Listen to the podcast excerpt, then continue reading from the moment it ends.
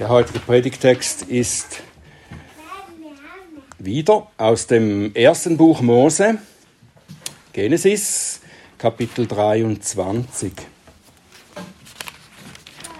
Genesis 23, das ganze Kapitel. Das ist Gottes Wort. Und die Lebenszeit Sarahs betrug 127 Jahre. Das waren die Lebensjahre Sarahs. Und Sarah starb zu Kirjat Arba, das ist Hebron im Land Kanaan. Und Abraham ging hin, um über Sarah zu klagen und sie zu beweinen. Dann stand Abraham auf und ging weg von seiner Toten und redete zu den Söhnen Het. Ein Fremder und Beisaße bin ich bei euch. Gebt mir ein Erbbegräbnis bei euch dass ich meine Tote von meinem Angesicht hinwegbringe und begrabe. Da antworteten die Söhne Het dem Abraham und sagten zu ihm, Höre uns an, mein Herr, du bist ein Fürst Gottes unter uns. Begrabe deine Tote in dem auserlesensten unserer Gräber. Keiner von uns wird dir sein Grab verweigern, deine Tote zu begraben. Da erhob sich Abraham und verneigte sich vor dem Volk des Landes, vor den Söhnen Het. Und er redete zu ihnen und sagte, wenn es euer Wille ist, dass ich meine Tote begrabe von meinem Angesicht hinweg, so hört mich an und legt Fürsprache für mich ein bei Ephron, dem Sohn Zohars, dass er mir die Höhle Machpela gebe, die ihm gehört, die am Ende seines Feldes liegt, zum vollen Kaufpreis gebe er sie mir zu einem Erbbegräbnis in eurer Mitte. Ephron aber saß mitten unter den Söhnen Het. Und Ephron, der Hethiter, antwortete dem Abraham vor den Ohren der Söhne Het, vor allen, die ins Tor seiner Stadt gekommen waren, und sagte, Nein, mein Herr, höre mir zu, das Feld schenke ich dir und die Höhle, die darauf ist. Dir schenke ich sie, vor den Augen der Kinder meines Volkes schenke ich sie dir begrabe deine Tote. Da verneigte sich Abraham vor dem Volk des Landes und er redete zu Ephron vor den Augen des Volkes des Landes und sagte, Ach, wenn du doch auf mich hören wolltest, ich gebe dir den Kaufpreis des Feldes, nimm ihn von mir an, dass ich meine Tote dort begraben kann. Da antwortete Ephron dem Abraham und sagte zu ihm, Mein Herr, höre mich an, ein Land von 400 Schekel Silber, was ist das zwischen dir und mir? So begrabe deine Tote. Und Abraham hörte auf Ephron, und Abraham wog dem Ephron das Geld dar, von dem er von, vor den Ohren der Söhne Het geredet hatte. 400 Schekel Silber, wie es beim Händler gängig ist. So fiel das Feld Ephrons das bei Machpela gegenüber von Mamre liegt, das Feld und die Höhle, die darauf war, und alle Bäume auf dem Feld innerhalb seiner ganzen Grenze ringsum. Als Besitz an Abraham vor den Augen der Söhne Het, vor allen, die ins Tor seiner Stadt gekommen waren. Und danach begrub Abraham seine Frau in der Höhle des Feldes von Machpela, gegenüber von Mamre, das ist Hebron im Land Kanaan. So fiel das Feld und die Höhle, die darauf war, von den Söhnen Het an Abraham als Erbbegräbnis. Lieber Vater im Himmel, hab herzlich Dank für dein Wort, das du uns gibst, durch das du zu uns sprichst. Und wir wollen bitten, Herr, dass du uns hilfst, dass wir konzentriert hören können, dass wir wirklich verstehen können, was du sagst hier in deinem Wort, dass wir dich und dein Handeln, dein Heil, alles besser erkennen können. Bitte öffne du meinen Lippen, dass sie deine, deinen Ruhm verkünden. Amen. In, Im ersten Thessalonicher Brief, im so im letzten Abschnitt des Briefes, da schreibt der Apostel Paulus über die Hoffnung der Gläubigen, die sie für die Zukunft haben. Und da schreibt er zuerst über die Auferstehung. Er beginnt diesen Abschnitt mit dem Satz, wir wollen euch, Brüder, nicht in Unkenntnis lassen über die Entschlafenen, damit ihr nicht trauert wie die übrigen, die keine Hoffnung haben. Paulus schreibt das nicht, damit die Gläubigen gar nicht trauern sollen. Er sagt nicht, ihr sollt nicht trauern, sondern er sagt, sie sollen anders trauern als die, die keine Hoffnung haben. Gläubige trauern auch, aber sie trauern anders. Die Geschichte von Abrahams Umgang mit Sarahs Tod und all diese Vorkehrungen für ihr Begräbnis, die sind ein Beispiel oder ein Vorbild für diese andere Art von Trauer, die die Glaubenden haben. Unser Bericht über diese, über den äh, Tod Sarahs und ihr Begräbnis dieser Bericht beginnt damit, dass er sagt, dass Sarah mit 127 Jahren starb und dass Abraham dann hinging, um sie zu beklagen und um sie zu beweinen. Abraham klagt und weint ausführlich. Und dieses sein Klagen und Weinen, das ist nicht ein Ausdruck von zu kleinem Glauben oder davon, dass er zu wenig die Hoffnung im Blick hat, die sein Glaube ihm ja gibt. Er wird seinem Glauben und seiner Hoffnung noch deutlich Ausdruck geben nachher. Aber zuerst trauert er in angemessener Weise um seine geliebte Frau Sarah. Seine Trauer ist die passende Reaktion auf den großen Verlust, den er erlitten hat. Dass wir alle einmal sterben müssen, das sagt man ja immer wieder so. Ja, wir müssen ja alle einmal sterben. Die meisten von uns wahrscheinlich bevor wir 127 geworden sind. Dass wir alle einmal sterben müssen, das ist kein Grund, den Tod nicht zu betrauern. Wir trauern, weil wir ja wissen und weil wir spüren, dass es ursprünglich nicht im Sinn des Schöpfers ist, dass wir sterben müssen. Das ist nicht natürlich, wie man auch so oft sagt. Der Tod ist die schreckliche Strafe für unsere schlimme Rebellion gegen unseren Gott, der uns eigentlich für das Leben geschaffen hat. Und auch wenn für uns Gläubige, die wir die Hoffnung auf ein herrliches Leben danach haben, der Tod seinen eigentlichen Schrecken verloren hat, ist er dennoch eine brutale Tatsache. Er reißt geliebte Menschen von uns und zwingt uns, ohne sie weiterzuleben. Das ist brutal. Das ist schrecklich. Als Jesus vor dem Grab seines Freundes Lazarus stand, da heißt es, er weinte.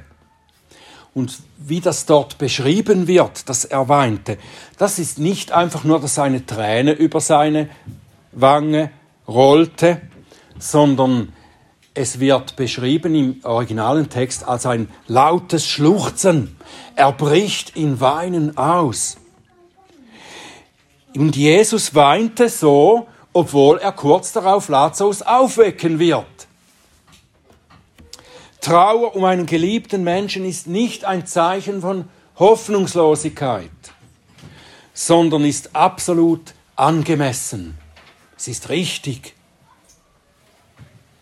Abrahams Trauer ist der Schmerz über den so großen Verlust, den er erlitten hat. Er war über 60 Jahre mit Sarah verheiratet. Die Schrift berichtet auch über ein paar Krisen, durch die sie gemeinsam gegangen sind. Abraham und Sarah hatten beide einander Mühe gemacht. Sie haben sich aneinander versündigt auch. Aber diese Momente, das sind sicher die Ausnahmen in einer sonst guten Ehe in tiefer Verbundenheit. Im Neuen Testament wird Sarah nur noch dafür gelobt, dass sie eine gute und gottesfürchtige Ehefrau war. Sie wird als Beispiel einer geistlichen Ehefrau genannt von Petrus. Und Petrus in seinem ersten Brief, Kapitel 3, da empfiehlt er sie allen Frauen als Vorbild einer Frau, die in sanftem und stillem Geist sich ihrem Mann unterordnete. Sie traute sich aber auch, sie hat sich nicht sklavisch untergeordnet, sie traute sich auch, ihrem Mann geistlichen Rat zu geben. Damals, als er nicht sah, dass Ismael, dass er Ismael dem verheißenen Sohn Isaac vorzog. Da hat sie mit ihm gesprochen und Gott bestätigte Sarah und Abraham lenkte ein. Wir haben nicht eine so große Menge an Beispielen äh, in ihrer Geschichte, in ihrer gemeinsamen Geschichte, aber was berichtet wird, das lässt uns erkennen, dass das Ehepaar über die Jahre ein eingeschworenes geistliches Team geworden ist. Und dieses Team war durch Sarahs Tod auseinandergerissen worden. Und die Zeit der Klage und des Weinens ist für den hinterbliebenen Abraham ein, ein trauriger Rückblick. Und es wird ihm schmerzlich bewusst, was er verloren hat.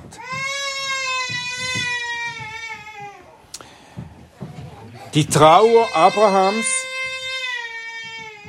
besteht aber nicht nur aus Weinen und Klagen.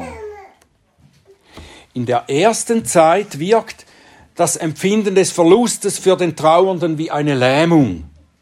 Vielleicht habt ihr das auch schon kennengelernt, dass wenn man eben jemand Liebes durch Tod verloren hat, da ist man wie gelähmt und man kann fast nur noch da sitzen oder da liegen. Man ist geschlagen und kann kaum etwas anderes mehr tun.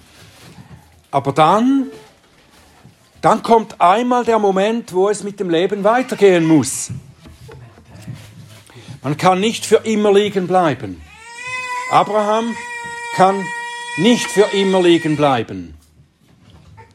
Jeder Trauernde wird sagen, dass die Beschäftigung mit solchen Aufgaben wie Organisation des Begräbnisses oder auch der Kontakt mit Menschen, Freunden und Bekannten, dass, das, äh, dass diese Dinge hilfreich sind zur Verarbeitung des Traumas. Abraham geht diesen Weg als ein Mann des Glaubens und der Hoffnung und der Liebe. Er liebt seine Frau und er liebt seine Nachbarn. Und das zeigt er darin, wie er jetzt weiter vorgeht. Zuerst drückt er seine Liebe zu seiner verstorbenen Frau so aus, dass er bereit ist, einen hohen Preis zu zahlen für ihre Begräbnisstätte. Man könnte argumentieren, ähm, es gibt sogar Kommentare äh, von berühmten Theologen, die so argumentieren, dass Abraham ja nur ein Fremder und ein Pilger, ein Durchreisender in diesem Land ist.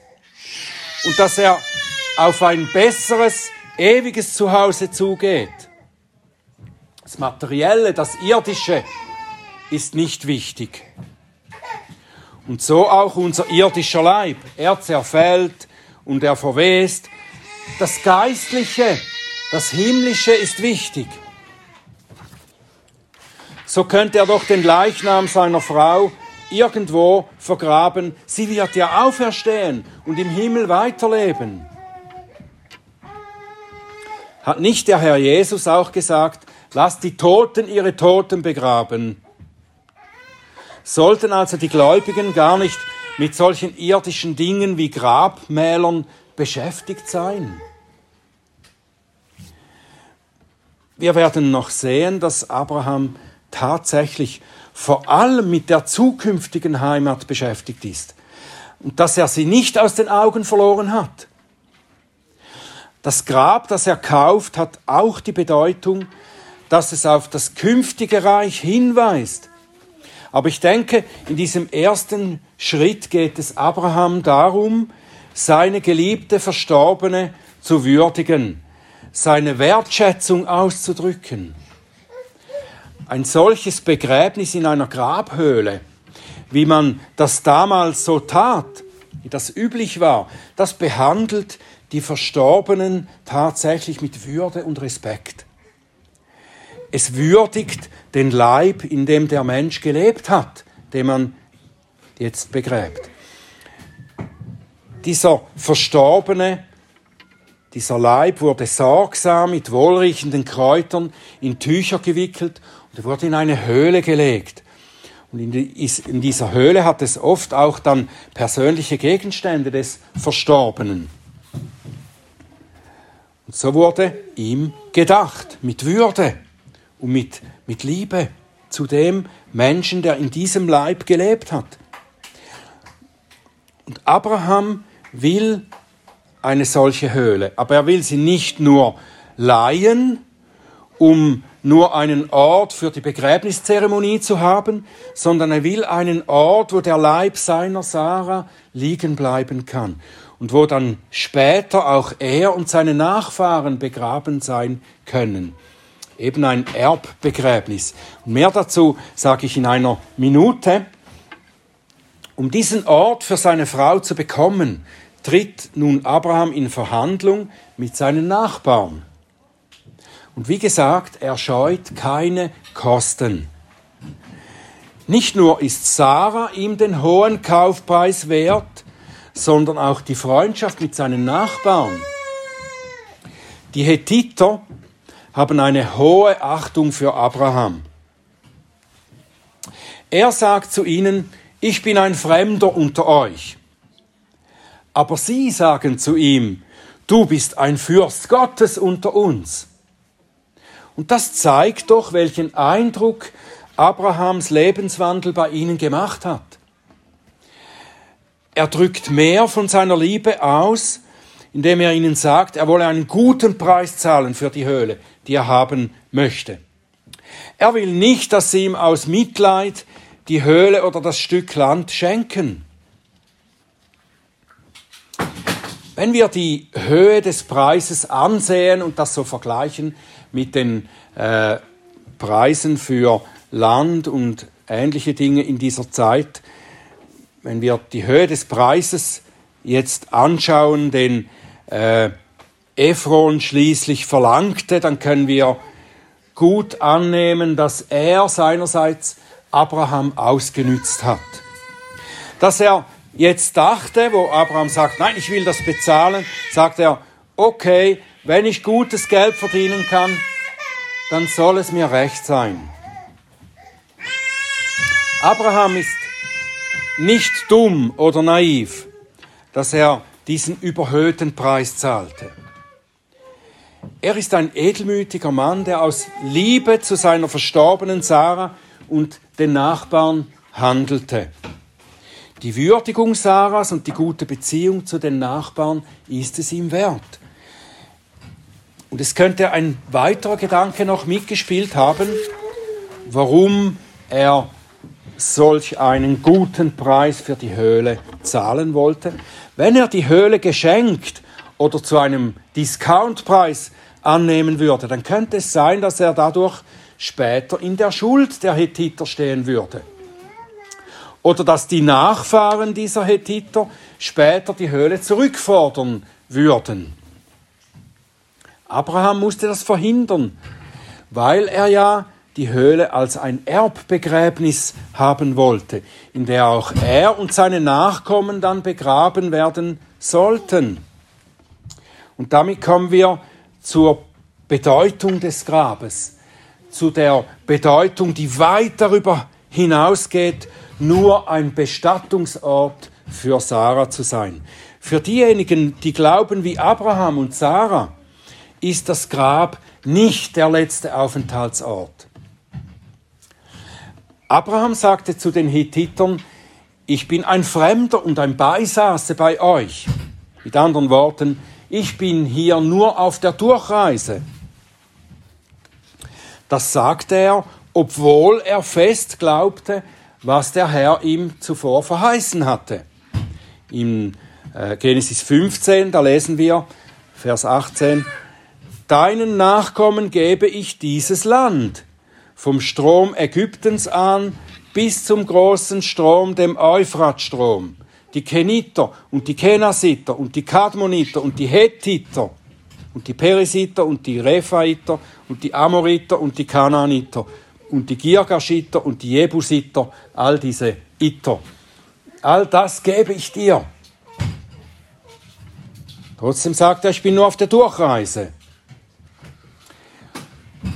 Es heißt aber auch von Abraham und denen, die wie er glaubten, in Hebräer 11, das haben wir vorher schon gelesen, diese alle sind im Glauben gestorben und haben die Verheißungen nicht erlangt, sondern sahen sie von fern und begrüßten sie und bekannten, dass sie Fremde ohne Bürgerrecht auf der Erde seien. Denn die solches sagen, zeigen deutlich, dass sie ein Vaterland suchen. Und wenn sie an jenes gedacht hätten, von welchem sie ausgegangen wären, so hätten sie Zeit gehabt, zurückzukehren. Jetzt aber trachteten sie nach einem besseren, besseren Vaterland. Das ist nach einem himmlischen. Abraham wusste, dass das versprochene Land hier nur ein vorläufiges Zuhause für ihn, Sarah und seine Nachkommen sein würde. Er wusste auch, dass das für viele Jahrhunderte so sein würde. Und für diese Zeit brauchten sie auch eine Grabstätte, wo die Leiber der Verstorbenen dann vorläufig ruhen konnten. Sie lebten ja nicht alle so lange, bis sie direkt in die himmlische Heimat kommen würden. Bis, bis sie dann von dort weitergehen würden in die himmlische Heimat, brauchten sie doch eine Ruhestätte, auch für die Verstorbenen. Das kleine Stück Land mit der Grabhöhle darauf, das war das erste Stück, das Abrahams Volk vom verheißenen Land besaß. Es war gewissermaßen eine Anzahlung, ein Erstling des ganzen Landes, das sie einmal besitzen würden. Und auf der einen Seite ist das etwas eigenartig oder nicht. Stell dir vor, du wohnst als Fremder in einem fremden Land und du lässt dich dort nieder und das Erste, was du dir dort kaufst, das Stück Land, das du dir kaufst, ist nicht Land, um ein Haus zu bauen, sondern nur ein kleines Stück, um ein Grabmal zu errichten. Wirkt etwas eigenartig auf den ersten Blick. Aber wenn wir den Aspekt der Vorläufigkeit dieses Heimatlandes sehen, dann macht das sehr wohl Sinn. Es sagt Folgendes aus. Dieses Land ist der Ort, an dem wir sterben. Der Ort, wo wir unsere sterblichen Überreste hinter uns lassen. Nur die Überreste des Leibes, den wir für das Leben in diesem Land brauchen. Das ist ein starker Ausdruck dafür, dass die Existenz hier nur eine vorläufige ist. Von hier aus schauen wir auf das zukünftige, versprochene Heimatland, das himmlische. Es braucht dieses vorläufige Land dazu. Das ist wie eine Art Modell.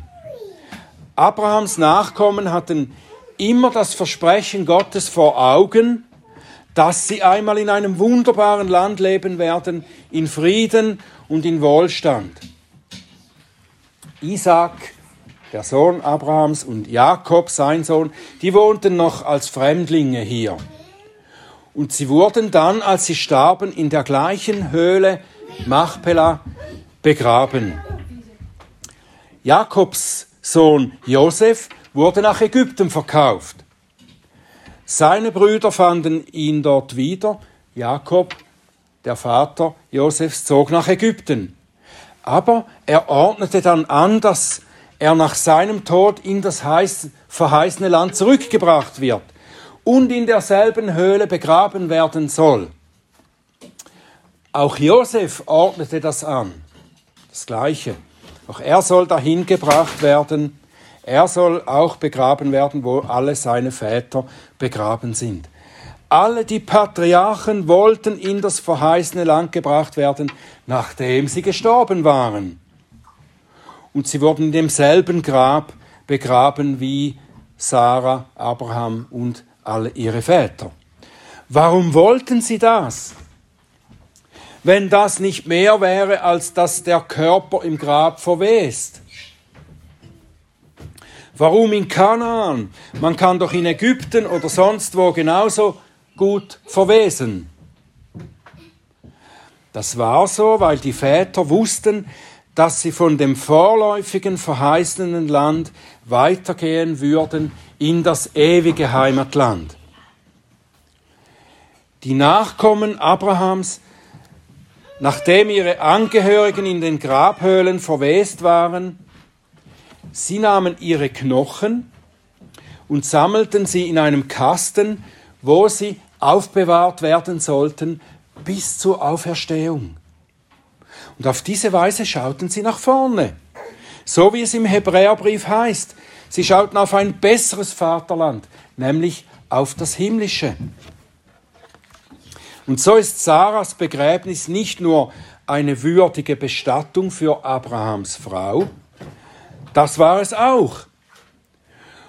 Und es war auch eine Vorsorge im irdischen Sinn für die Nachkommen, dass sie ebenfalls einen Ort hatten, wo sie begrabt werden konnten. Aber Abraham schaute über das Grab hinaus. In dem Land, von dem er wusste, dass es der Herr ihm versprochen hatte, sagte er, ich bin hier nur ein Durchreisender. Obwohl er in seinem Leib hier auf der Erde lebte, war sein Geist bereits im Himmel bei seinem Herrn. Und sein Leben auf dieser Erde ließ erkennen, dass er eigentlich nicht von hier ist.